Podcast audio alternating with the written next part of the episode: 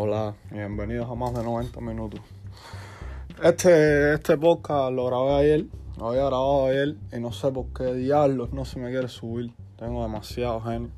Es el podcast acerca del empate del Barça y, y la previa del Real Madrid Levante. Pero bueno, no hubo manera de subirlo. Pensé ayer que lo había subido y cuando revisé por la mañana no había subido. Y entonces voy a tratar de hacerlo. No me va a salir tan bien como es porque como siempre les digo, eh, yo quiero que esto sea una cosa espontánea, que me salga, que demuestre mis sentimientos hacia el fútbol. Y ya esto estaba como que más pensado, y él lo hice, no tengo tanta, tanta, tantas ganas. Si tengo ganas, a ver, no, la palabra no es ganas, sino no tengo tanto, tanto fervor como es, vaya, vamos a llamarlo así de una manera poética. Voy a grabarlo antes del, antes del Real Madrid Levante, que él está empezando, está viendo jugar al Atlético ahora, o súper aburrido, como siempre, típico del Atlético.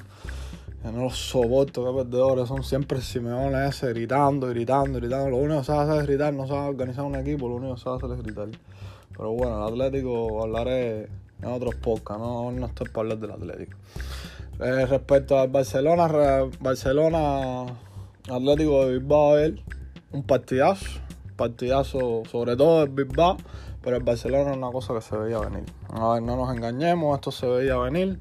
Quien piensa que, si, que sin Messi ese equipo es más fuerte, más competitivo, yo creo que se equivoca un poco. Se equivoca un poco porque si algo le achacan a Messi, o la achacamos los del Madrid, porque los del Barcelona nunca ven sus errores.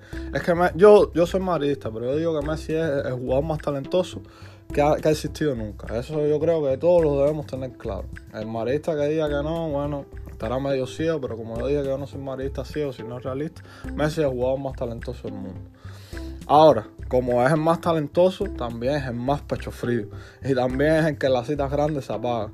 Lo que, lo que, a lo que quiero llegar a este punto es que en la liga muy pocas veces sí Messi se apagaba. Se apagaba en partidos claves, se apagaba cuando la liga estaba apretada al final de temporada, pero en la liga el Messi era el que le salvaba le salvaba la comida al Barcelona. Vamos a hablar claro, él era el que lo hacía prácticamente todo, ganaba partidos con sus tiros libres eh, de la nada, ganaba un partido con una genialidad, ganaba partidos con una asistencia, ganaba partidos así, así, así. Por eso, esto del Barça se veía como que venir porque si al Madrid también nos engañó un poco cuando se fue Cristiano, que empezó muy bien, empezó Benzema a explotar, empezó Sergio Ramos a darle un paso más al frente de lo que lo daba antes, empezó el Vinicius aquel que era imparable, pero todo fue un espejismo, la temporada que se fue Cristiano fue un puto desastre.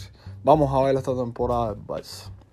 Analizando un poco el partido, como ya dije, un partidazo del Atlético de Bilbao, equipo rocoso, equipo pesado, equipo incómodo, equipo atravesado de toda la vida de la Liga Santander. Todos los partidos, Atlético Barcelona y Atlético Real Madrid, Atlético, pues, perdón, son partidazos. Son partidazos porque salen a comérselo, salen a jugarle duro. Al Barcelona ayer no le ganaron de milagro. De milagro, y yo sobre todo digo que estaba leyendo ayer en los diarios catalanes y eso, que estaban diciendo que Neto estaba nervioso, estaba descolocado. Sinceramente vi que Neto fue que salvó el partido. En primer el poste, en primer el poste, que ahí el Barça siempre tiene esa suerte en la liga. No entiendo por qué. Liga o Barça, el Barça tiene esa suerte. Pero bueno, el poste, que es un poste al final de todo. El Barça no tiene nada que ver con eso, ni el Atlético, es un poste. Pero las actuaciones de Neto, Neto dio muy, muy, muy, muy buenas atajadas. Yo vi que, que bien por encima del nivel que él tiene. Vaya, sinceramente. Jugador por jugador, Neto lo bien. Acejiño es como siempre, flotando. Sin ser un puñal en la onda, pero sin ser un seguro el defensivo. Yo, sinceramente, ya el Cejiño de. Yo, si fuera barcelonista, hubiera perdido la confianza ya, porque me acuerdo del debut de Cejiño de contra el Madrid en el clásico que todos decíamos, yo, buen lateral, buen lateral. Aquel clásico lo jugó muy bien. Pero yo ahora mismo probaría con Emerson Royal porque ese niño de. Para mí no va mucho. Eric García ni hablar. Yo con Eric García. Dicen aquí en mi barrio que la tengo cogida con él, pero no es que la tenga cogida con él, es como, como tú vas a fichar a un jugador que en el City apenas ha jugado minutos y vas a llegar. Yo, yo me estoy poniendo la piel de un barcelonista. Tú, vas, tú dices, el City los barcelonistas dirán, yo soy mejor equipo que el City. El City por plantilla ahora mismo es mejor que el Barcelona. Pero bueno, dirán, yo soy mejor equipo que el City. Eh, como jugador que el City no jugaba, va a llegar a ser titular inamovible en mi equipo. Yo, yo eso no lo entiendo. Y más teniendo Araujo, que ahora voy a hablar de Araujo. Pero yo no entiendo qué hace Eric García ahí de, de regular inamovible. De verdad que no, no, no me entra en la cabeza, no me entra en la cabeza. eso es también culpa del inglés que el año pasado acabó, culpa de un Titi que hace rato que no está. Pero Araujo, en serio, Eric García por encima de Araujo, no lo entiendo. Piqué, en las mismas siempre. Ustedes, yo sé que los barcelonistas defienden a Piqué porque siempre saca la cara por el club, es alguien de club, que si va a ser su presidente, que si siempre defiende al Barça capa de espada, que si dice lo que nadie se atreve a decir. Pero yo no entiendo, ¿eh? de verdad, si ustedes le ven las cualidades técnicas a Piqué, yo es que estoy perdido. Porque Piqué es central lento, eh, que lo desborda muy fácil, que ya no se posiciona como antes, que, que, ha perdido ya la calidad que antes tenía, porque antes tenía calidad. Antes tenía a Puyol al lado, y antes tenía a Sergio Ramos al lado, y antes en la selección, y antes tenía a Macherano, era tremendo central, y la temporada, la mejor temporada que yo le he visto a Piqué, que fue la del 2015, que fue la de Barcelona arrasando, esa temporada un Titi era impasable. Simplemente un Titi, no, no, había, no había un ser humano que se llevara un Titi, no había un futbolista ahí que se llevara un Titi. Pero bueno, siguen con Piqué y, y señalé aquí a Piqué y a Eric García porque es que cuando entró Araujo, cuando entró Araujo por, por la lesión de Piqué, eso es un central. Central alto, potente, fuerte, rápido, que va bien al corte, que va bien de cabeza, que tiene ataque porque metió un gol que lo anularon. De verdad, yo no, yo no entiendo por qué Araujo no juega por delante de, de Piqué y Eric García. De verdad que no lo entiendo. Alba también como siempre, siendo un puñal en ataque y en defensa más o menos flojo. Pero buen partido de Alba, al igual que un partido normal de Pedri, que pobre debe estar porque mira que, mira que ha jugado Pedri, pero ese es un tema muy recurrente que no lo voy a decir. El mejor del Barça para mí, dicen la gente que, de Pai, pero no, el mejor del Barça para mí fue de Jong. De Jong dio un partidazo, filtró buenos pases, eh, recuperó buenas pelotas, hizo buenas intercepciones. Para mí, la, clave, sobre todo del partido de Jong, fue la segunda pelota esa que le dio a Depay que yo pensé de verdad que él iba a enchufar y que era el 2 a 1 para el Barça. Por suerte no, por suerte en Madrid, por suerte no. Pero de jugó un partidazo. Busqué las mismas siempre. También yo no sé ustedes qué le van a buscar. Yo, yo, para que ustedes no vean mi activacelonismo, yo diría lo mismo con Marcelo. Yo, yo no sé, e, ellos tienen ya que darse cuenta que no les da el físico y darle un paso al lado. En serio, deberían darle, darle el paso al lado. Y yo no entiendo por qué no lo dan. Busqué para mí, yo le digo el futbolista sin estadística. Porque él no tiene asistencia, no, no tiene, no tiene goles. Y para como recuperaciones, que es lo que se le pide. Eh, tampoco tiene los números más grandes de la liga año por año. Pero bueno, yo sé que busqué para ustedes un emblema, para los barcelonistas un emblema y bla, bla, bla. Pero busqué, ya hace rato hubiera dado por lado. Adelante, ¿qué vamos a hablar de adelante? A ver, para mí, para mí la línea más fuerte del Barcelona está adelante. Adelante tienen buenos jugadores, buenos jugadores que si se engranan y se engranan pueden hacer un buen fútbol. Por supuesto, quitando a Bragwell. Yo no sé todavía qué hace Bragwell en ese equipo. De verdad, ustedes dicen que meme eh, que la tenemos cogida con él, como ustedes con Vinicius, porque para, ustedes Vinicius es un meme, pero en serio, ¿qué hace Bragwell en el Barcelona, señores? ¿Qué hace Bragwell en el Barcelona? Porque yo no lo entiendo. Esa primera pelota que se comió, eso, eso no se lo puede comer un futbolista profesional. Y si se lo come, que se lo come incómodo, pero le dio con el interior y con el interior salió a la quinta grada. No entiendo. Vi que se le levantó un poco, pero no puede fallar esos goles.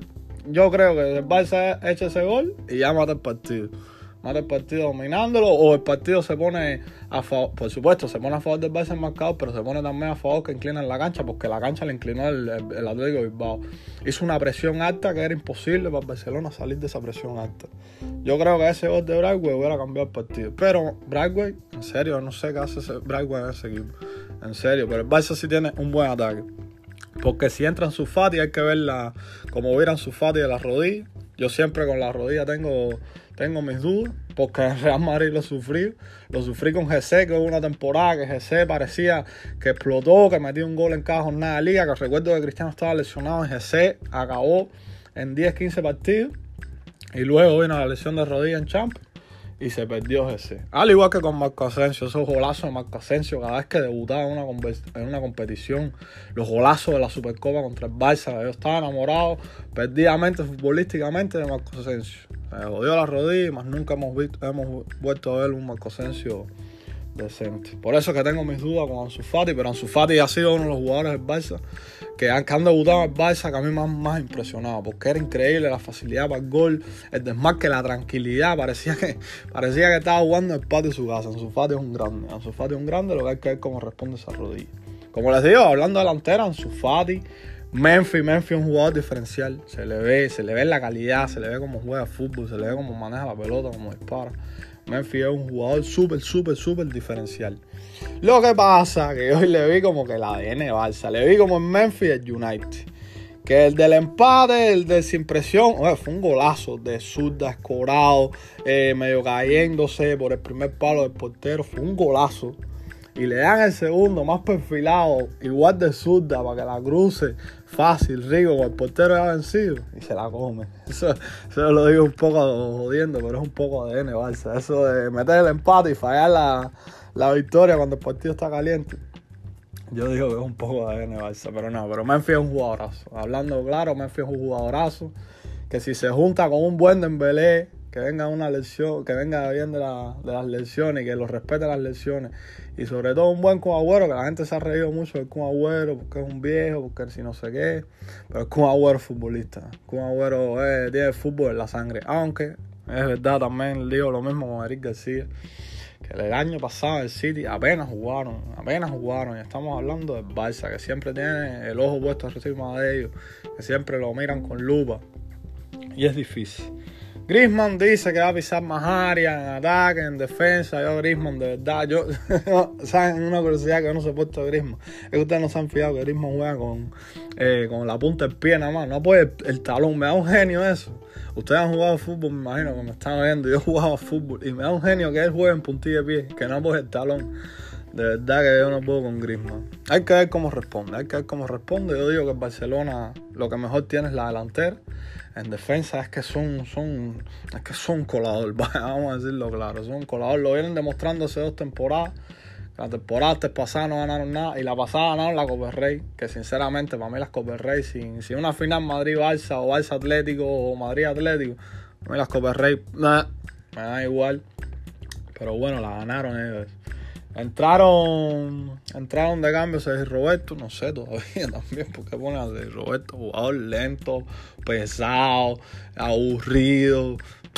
de verdad, me da, me da un me da una pereza de jugar a Sergio Roberto terrible. Yo creo que los del Barcelona están igual con Sergio Roberto. el otro fue Demil, que Demil tampoco hizo nada reseñable. Por la otra parte del partido, el Atlético de Bilbao, como ya dije, un partidazo. Una presión alta, unas ganas, una mordida. Yo digo que, el partido lo dieron, lo dio el Bilbao porque tenían, tenían gane, gane ahí en sus manos porque los acribillaron. No era el típico Atlético Bilbao que, que mandaba Iñaki a la guerra y a lo que pasara. No, no, este Atlético Bilbao jugó la presión alta, jugó la salida, jugó al cabezazo, sobre todo al cabezazo, el desmarque por la banda.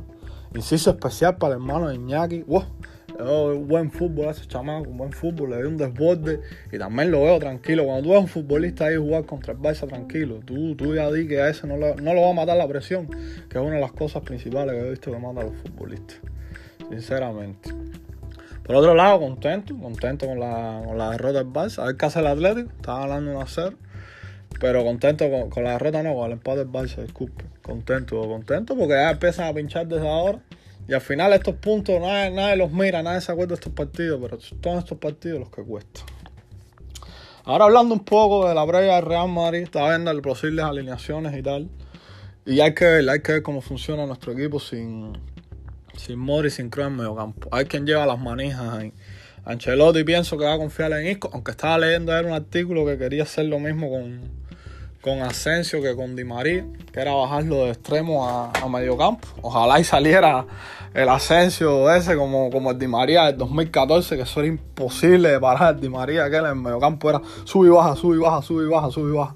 No creo que Asensio tenga ese recorrido, pero bueno, le estaba leyendo que Ancelotti le iba a intentar es Casemiro Valverde fijo. Yo, creo que esa es la mancuerna que va a poner. Y el otro es el que tiene que mover los hilos. Isco, yo no confío en Isco. Yo sé que muchos españoles, eh, muchos aficionados en Madrid confían todavía en Isco. Yo no confío en Isco. Isco tiene un problema grande con el sobrepeso y para cómo no se lo cuida. Ya Isco para mí es un ex futbolista. Y eso que Isco a mí me va a enamorar con, con las la gambetas, con las pies zambas, eso.